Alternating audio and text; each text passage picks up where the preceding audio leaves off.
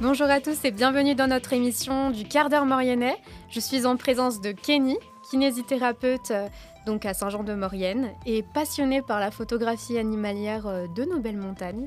Et puis Guillaume, donc Guillaume qui est réalisateur de films animaliers avec son dernier film Hors piste et aussi photographe. Voilà, donc je mixe les deux. Des fois, c'est un petit peu différent quand même sur le terrain. Donc, à la fois la partie photo, la partie film.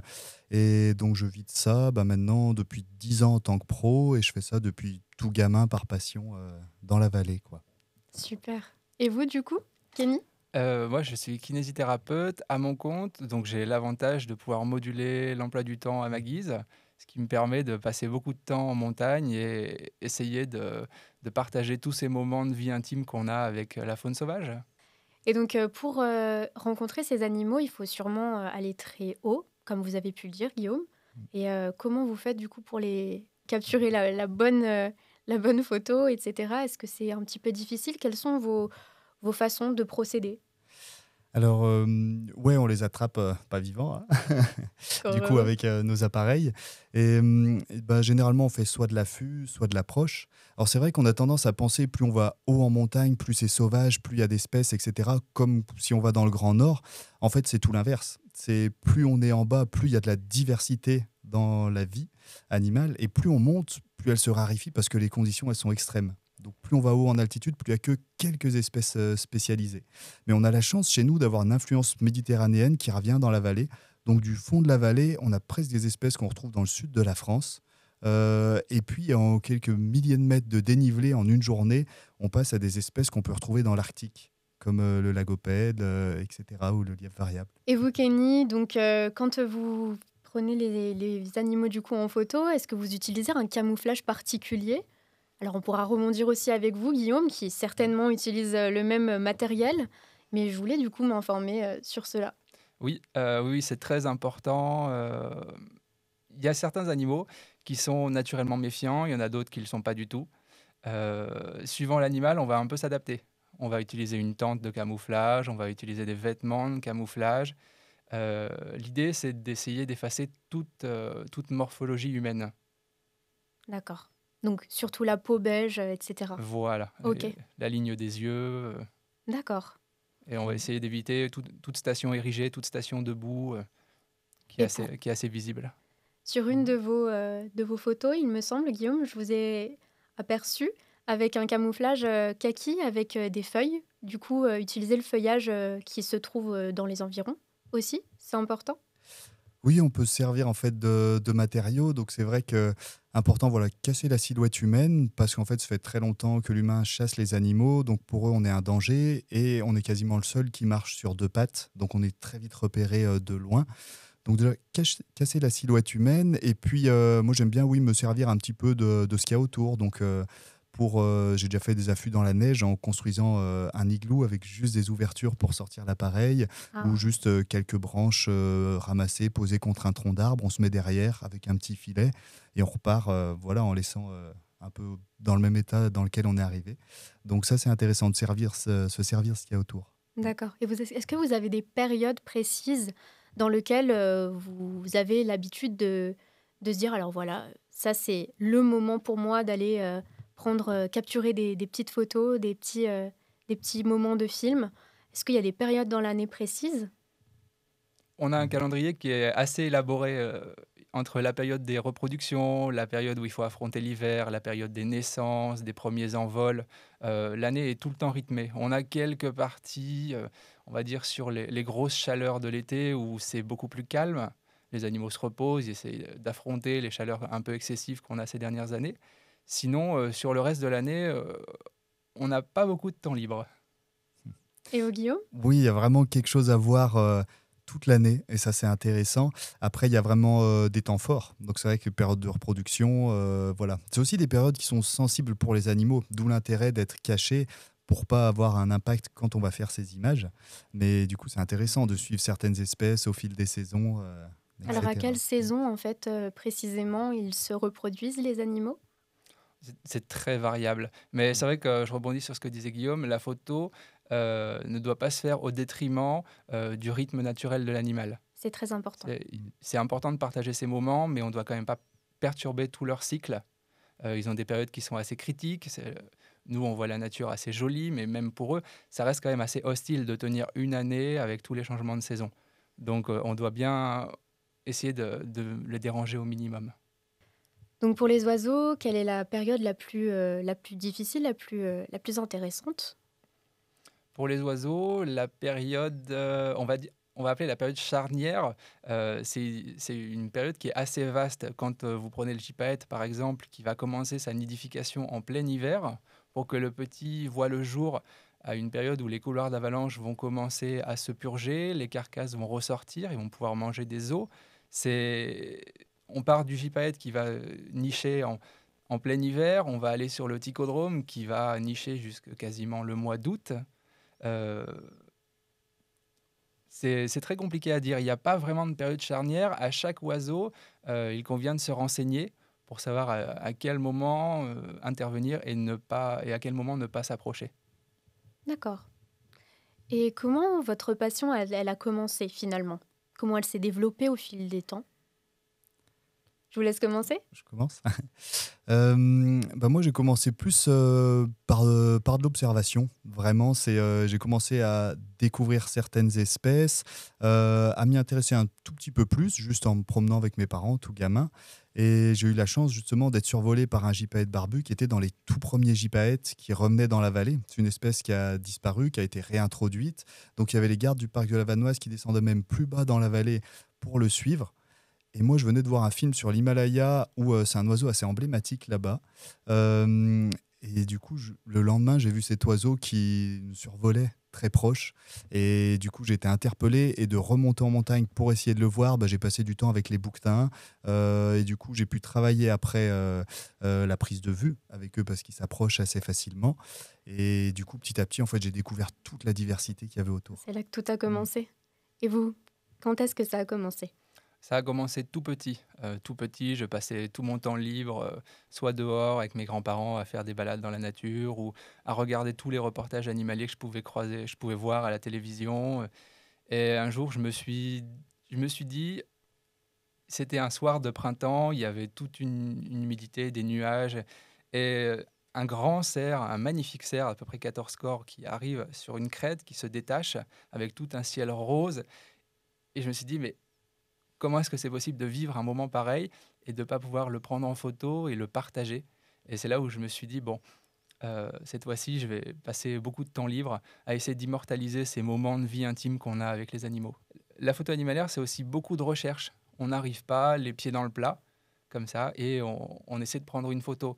Euh, il y a des animaux qui sont très routiniers. Ils prennent les mêmes chemins, ils, ils prennent les mêmes chemins à la même heure, et il s'agit de un peu d'étudier ça. Une fois qu'on une fois qu'on a étudié, qu'on a cerné quelles sont leurs habitudes, on peut les, on peut les approcher euh, sans qu'ils se doutent de rien.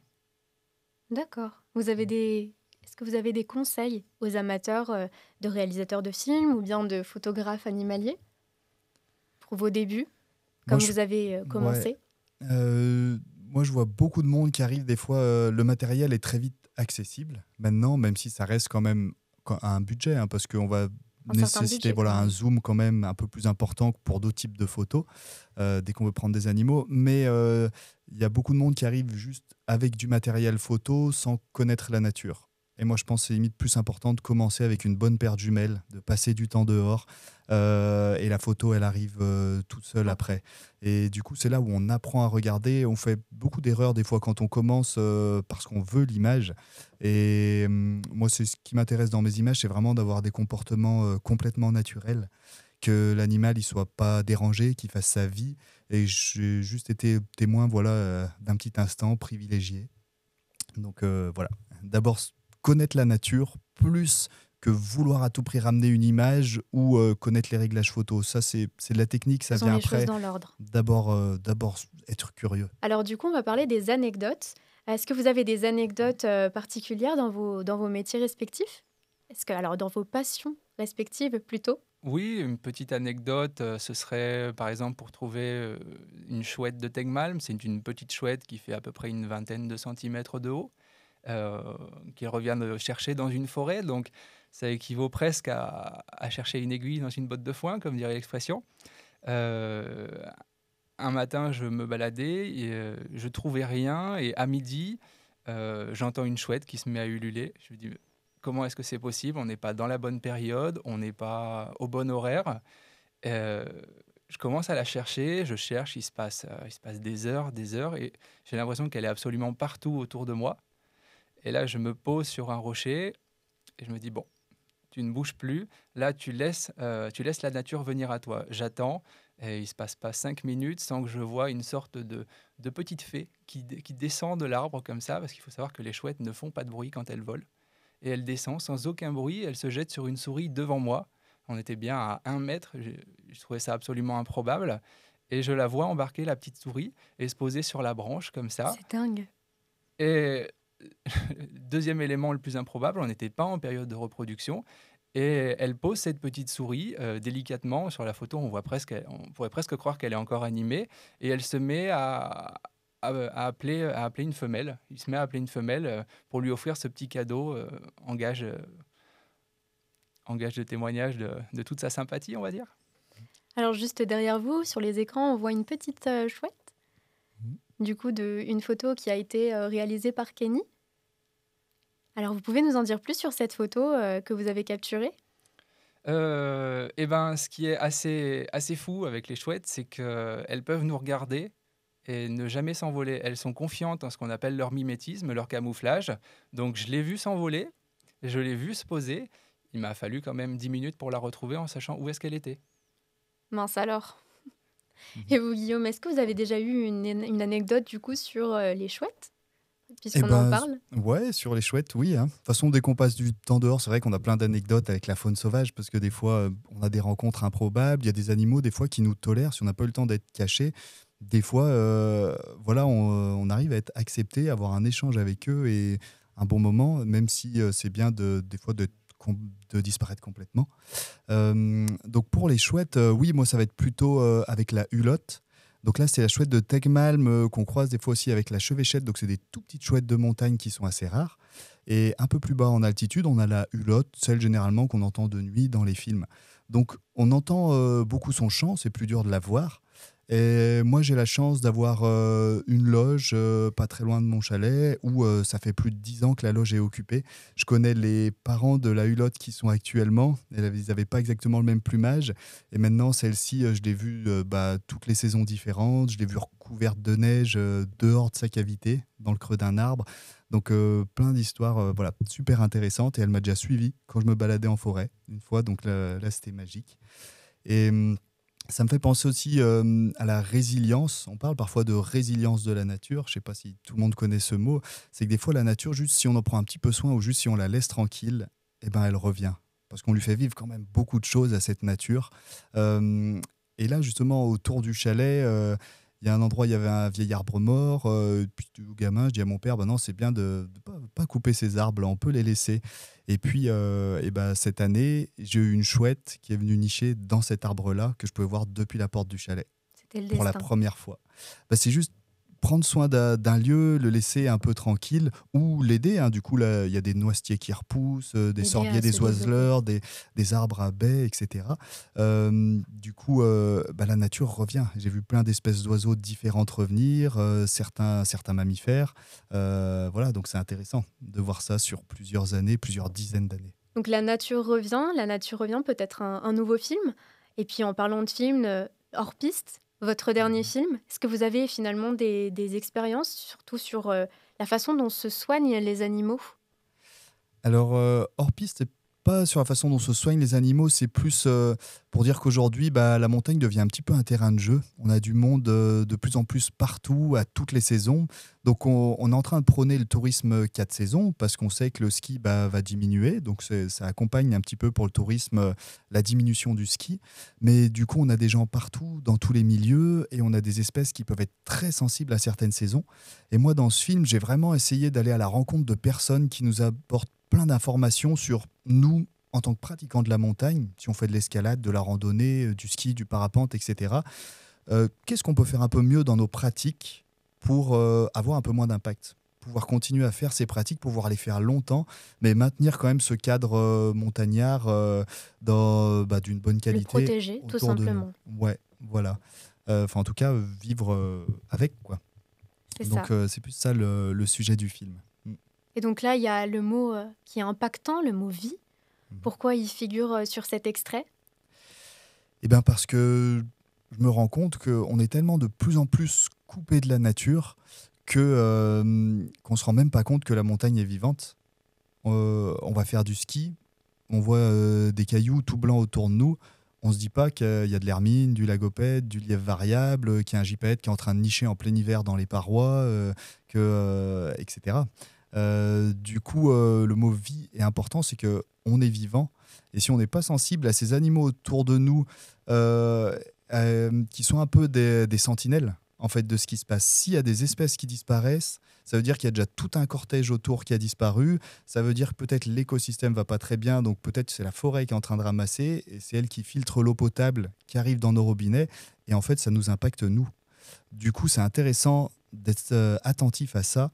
Euh, redécouvrir la nature vivante autour de nous, en prendre soin, et c'est aussi prendre soin ben, notre, euh, de notre qualité de vie, de notre futur. Notre environnement. Mm. Et donc, euh, est-ce que vous pouvez nous dire un petit peu plus sur euh, la façon dont se développent les animaux, leur façon de se soigner aussi avec euh, tout ce qui les entoure? La façon de se, soigner, c'est une, une question très très vaste. Quand ils se blessent, par exemple, concernant du coup l'état dans lequel on a laissé malheureusement notre environnement, peut-être la pollution, je pense notamment, comment ils se soignent lorsqu'ils se blessent, tout simplement en trébuchant ou je ne sais quoi Pour faire des, réponses très concises, on va se dire qu'un oiseau qui est blessé, c'est un oiseau qui est mort. Par contre, pour les autres animaux, quand vous prenez un cerf, par exemple, il va avoir des capacités de régénération qui sont assez incroyables.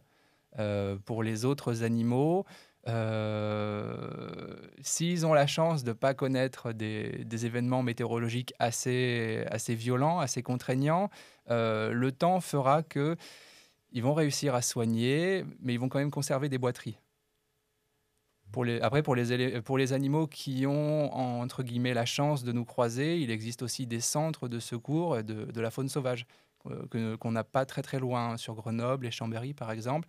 Il y a des centres qui sont, qui sont débordés, tellement il y a d'afflux d'animaux sauvages, mais ils sont là pour essayer de, de, les réadapter et de les relâcher dans leur milieu. Et donc, mm. si toutefois nous trouvons un animal qui est blessé, Comment, comment, on pourrait comment on pourrait les aider?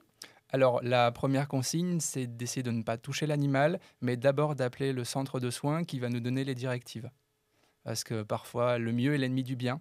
Donc, il vaut mieux téléphoner à des professionnels qui, eux, vont essayer d'être le, plus, le, le, plus possible joignable et nous aider à, à mettre l'animal en sécurité. D'accord. C'est vrai que oui, j'aborde ça dans le film euh, en disant bah c'est un des outils en dernier recours si on trouve un animal bah, que soit on a affaibli par des dérangements répétés, soit qu'on a blessé euh, sans faire exprès, euh, ou juste on tombe sur un animal comme ça. Voilà, contacter les, les, centres de soins. En fait, ils vont nous dire directement. parfois, il n'y a pas besoin de le récupérer. Par exemple, les fans au printemps, ils sont pas abandonnés. C'est un fan, ça n'a pas d'odeur. Du coup, son moyen de défense, c'est d'être caché dans la végétation camouflé, même camouflé pour les prédateurs avec son odeur. Et du coup, l'adulte, une femelle chevreuil, une chevrette ou une biche, si elle voit arriver un randonneur, ou un renard, ou un loup ou autre, va aller plus loin euh, le temps qu'on passe, ou même pour nous attirer plus loin. Mais bien souvent, les gens vont tomber sur le fond, vont croire qu'il a abandonné, ils mettent leur odeur dessus, ils le ramènent, et c'est un fan qui aurait eu beaucoup plus de chances de s'en sortir, bah, juste en restant dans la nature. Des fois, il reste euh, trois heures tout seul. La mer est jamais très loin et elle vient les allaiter de temps en temps. Donc c'est pour ça que c'est important d'appeler les centres, mais ils ont vraiment un rôle important parce que on pourrait se dire de laisser faire la nature. Après tout, il y a un animal qui meurt, il y a des animaux qui vont se nourrir sur la carcasse, etc. C'est un cycle qui continue. Mais dans ces centres de soins qui recueillent plusieurs milliers d'animaux chaque année, euh, enfin sur des, tout petits territoires, c'est très important, 90% euh, des causes d'accueil, 90% sont liées aux activités humaines. Donc, vu que 9 animaux sur 10 qu'on va retrouver dans un état euh, affaibli est sûrement lié à euh, voilà, ce qu'on a fait nous ou euh, aux déchets qu'on laisse traîner, etc. Il y en a qui peuvent ne pas arriver à manger parce qu'ils se sont entourés un fil autour du bec ou des choses comme ça. du coup, on a peut-être un rôle de compensation à apporter, d'aider ces espèces en les amenant dans des centres spécialisés, dont eux, le but, c'est vraiment de les relâcher dans la nature Donc eux, ils ne les soignent pas du tout pour les apprivoiser. Donc le nourrissage, la rééducation se fait en limitant le plus possible le contact avec les humains. S'ils vont nourrir un animal, ils sont entièrement cachés, ils ne montrent pas que c'est des humains, enfin il y a tous des procédés. Donc c'est intéressant d'appeler, comme tu l'as dit, euh, ces professionnels et puis de, de voir avec eux. Enfin c'est pro, c'est beaucoup même de bénévoles. Les centres tournent énormément avec des bénévoles. Eh bien, merci de vos précieux conseils. Et puis, je remercie du coup toute l'équipe de Morianisez-vous, ainsi que Guillaume et Kenny euh, pour leur présence dans l'émission du quart d'heure Mauriennais. Je remercie aussi du coup notre partenaire, le 3CMA. Et pour nous, nous se retrouvons très prochainement dans une émission du quart d'heure Mauriennais. Jingle.